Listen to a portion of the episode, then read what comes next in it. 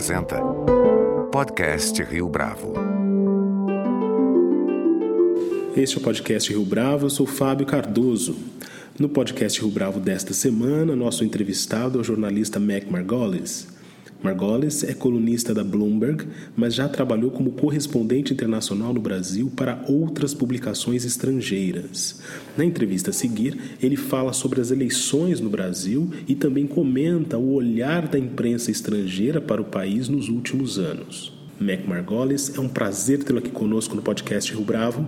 Obrigado você, Fábio, é um prazer. Mac, você conhece o Brasil há bastante tempo e teve, como jornalista, a oportunidade de trabalhar para outras publicações como correspondente internacional. Quais são as suas impressões das eleições deste ano e, mais especificamente, da cobertura da imprensa estrangeira como um todo?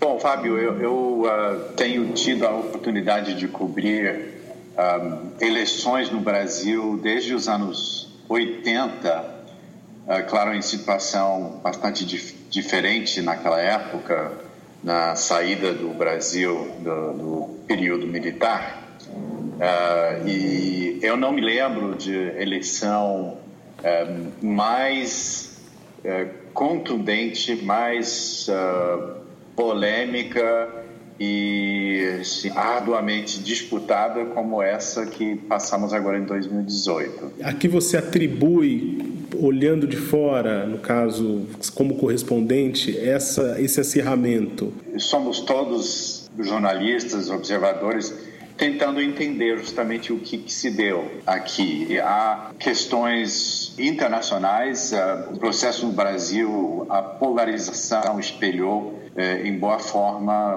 boa medida, uh, o mesmo acirramento dos, dos ânimos a rechaça da política tradicional, sobretudo de partidos dinossauros, se podemos dizer, que se deu em outros países pelo mundo. Ah, nos Estados Unidos, na Europa, enfim. Há também elementos particulares nossos aqui do, do Brasil, uh, em que você teve ascensão meteórica de um político pouco conhecido, mas obstinado, que fez da campanha presidencial uma obsessão durante mais de um ou dois anos e conseguiu captar, digamos, os anseios melhor que os outros políticos de um eleitorado que tem uma litania de, de reclamações, insatisfações e frustrações para com a questão econômica, a recessão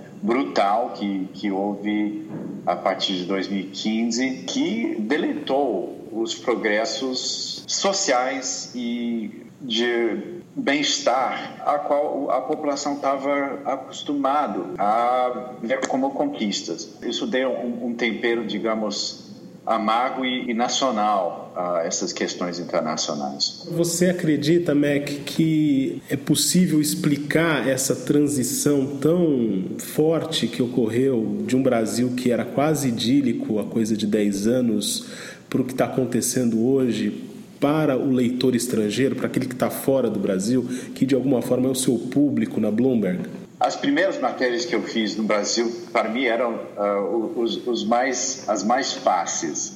Uh, eu pensei que eu tivesse entendido bem o que eu estava conseguindo.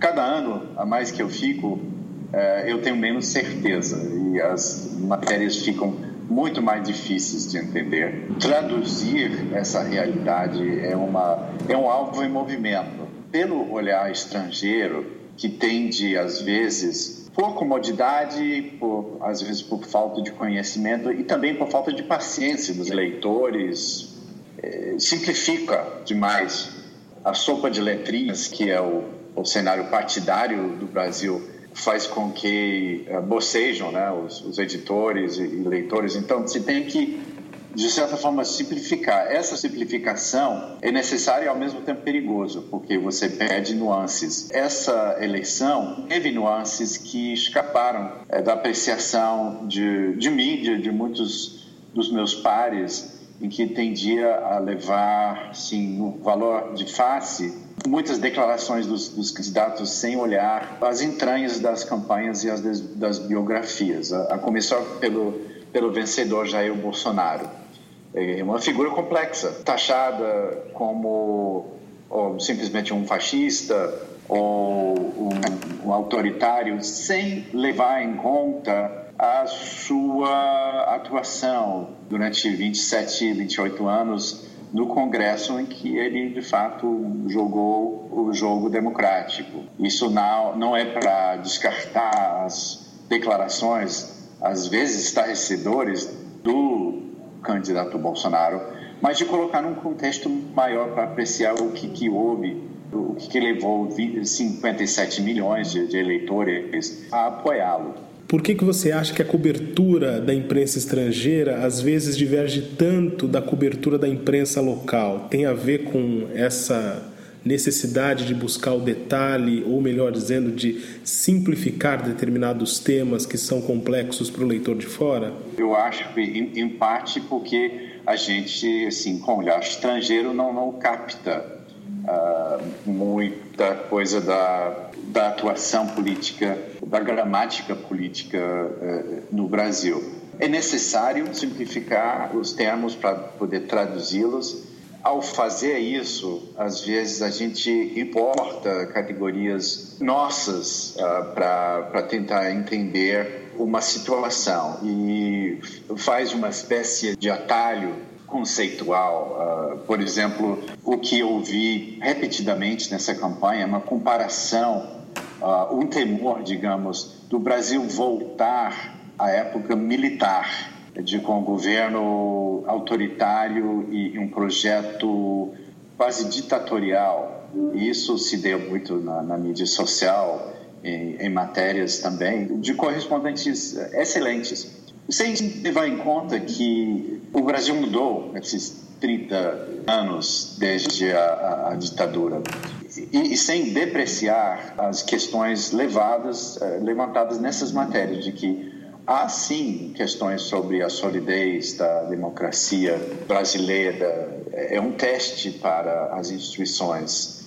Uh, mas havia acho que uma certa suposição da fragilidade do Brasil as suas instituições que ignorou o que se, se passou últimos últimas três décadas de consolidação da Constituição, das instituições públicas, da mídia e do público brasileiro, que acho que amadureceu bastante e conseguiu balizar uma eleição, mesmo com todos os seus extremismos. Na sua leitura, Mac, quais são os principais pontos cegos que as duas partes, né, no caso a cobertura da imprensa de fora e a cobertura da imprensa local, não conseguem perceber?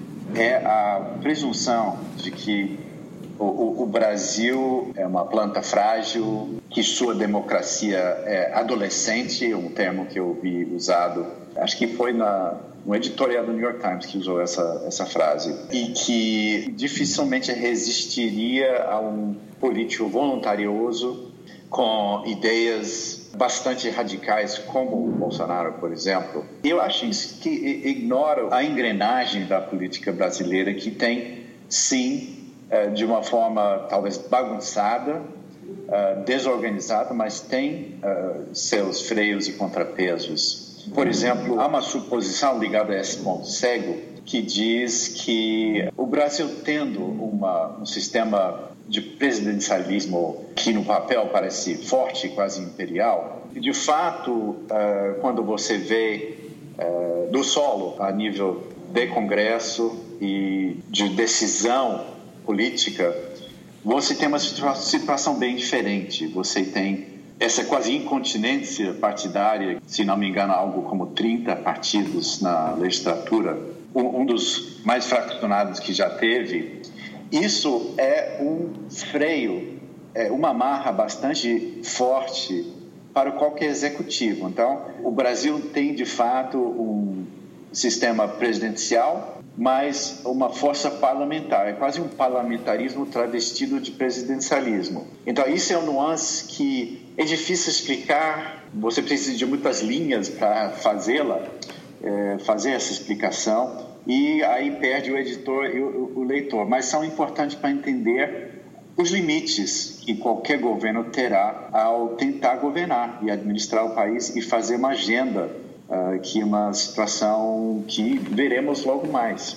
Você acredita que exista certa mistificação em relação ao Brasil quando se trata da cobertura da imprensa internacional? Existe uma idealização do que é o Brasil?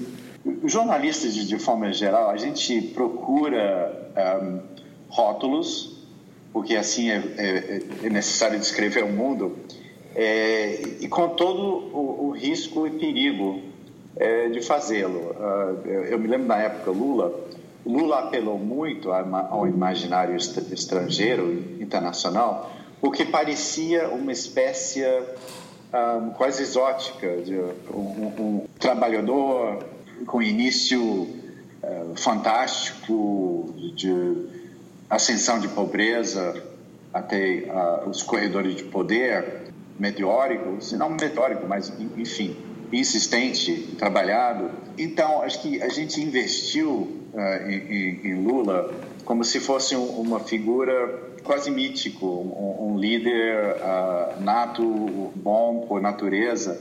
E, e, de fato, Lula é uma figura bastante complexa, que tem contradições, que Uh, se mostrou um presidente hábil, intuitivo, mas também suscetível a, a, várias tentações do poder. Então, acho que demorou um tempo para colocar no chão uh, esse imaginário do, do, governo Lula, não descrevê-lo apenas como um mito, mas como um político com falhas reais. Uh, junto com essa, esse imaginário que tivemos, o, o Brasil, para nós, eu me incluo nisso, a gente se empolgou demais, acho que nos anos 2000, né, com a ascensão do país.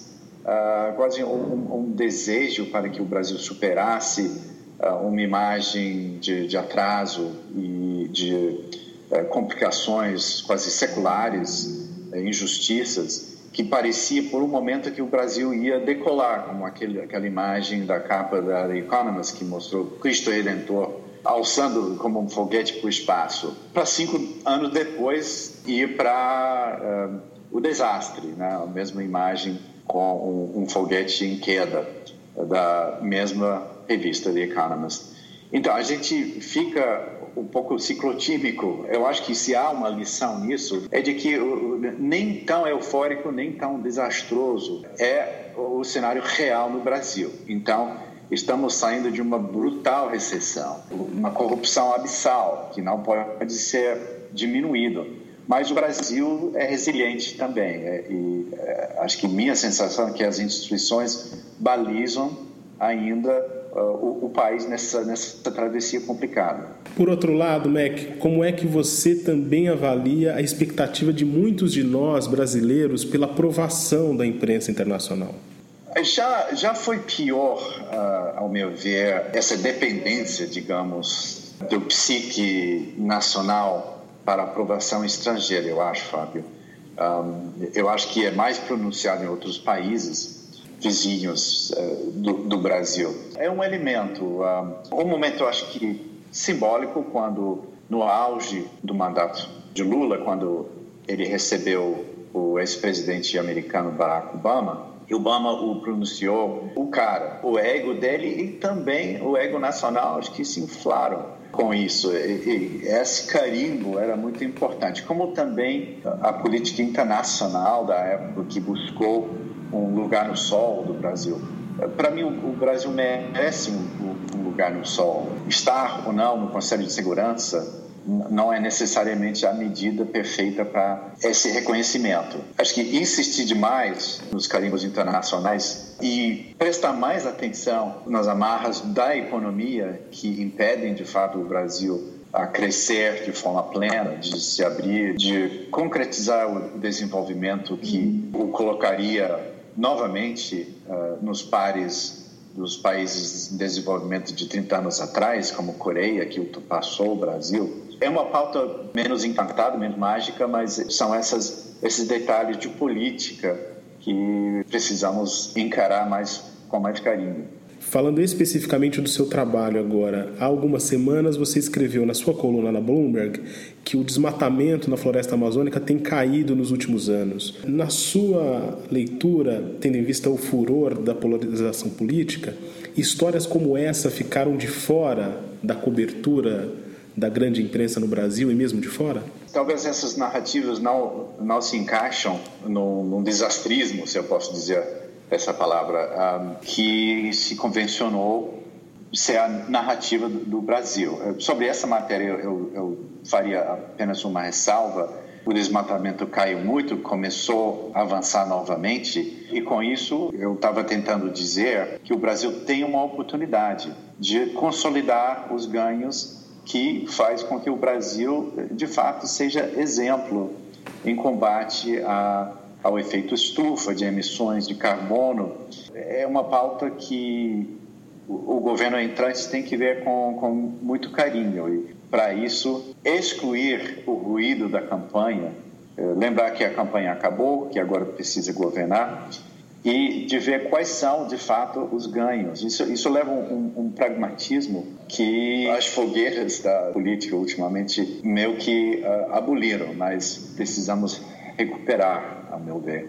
Você acredita que a eleição do Jair Bolsonaro impacta a América do Sul? Pode ser. Uh, o Brasil tem tido um, um peso maior do que seu papel em assuntos continentais. Eu acho que com uma guinada bastante conservadora, de direita mesmo, com o Bolsonaro, o Brasil pode estar mudando sua sinalização.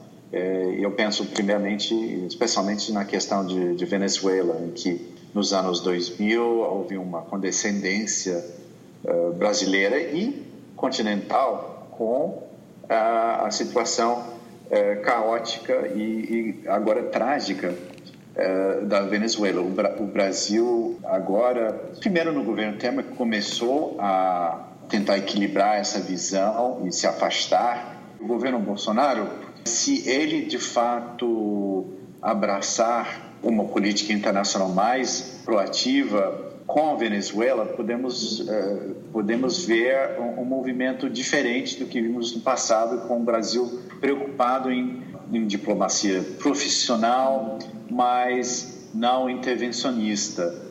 Uh, pode ser que o, o, o, Bolsonaro queira mudar isso, mas é uma obra aberta, como tudo no governo que vem. Mac Margolis, muito obrigado pela sua entrevista, pela sua participação aqui no podcast Rio Bravo.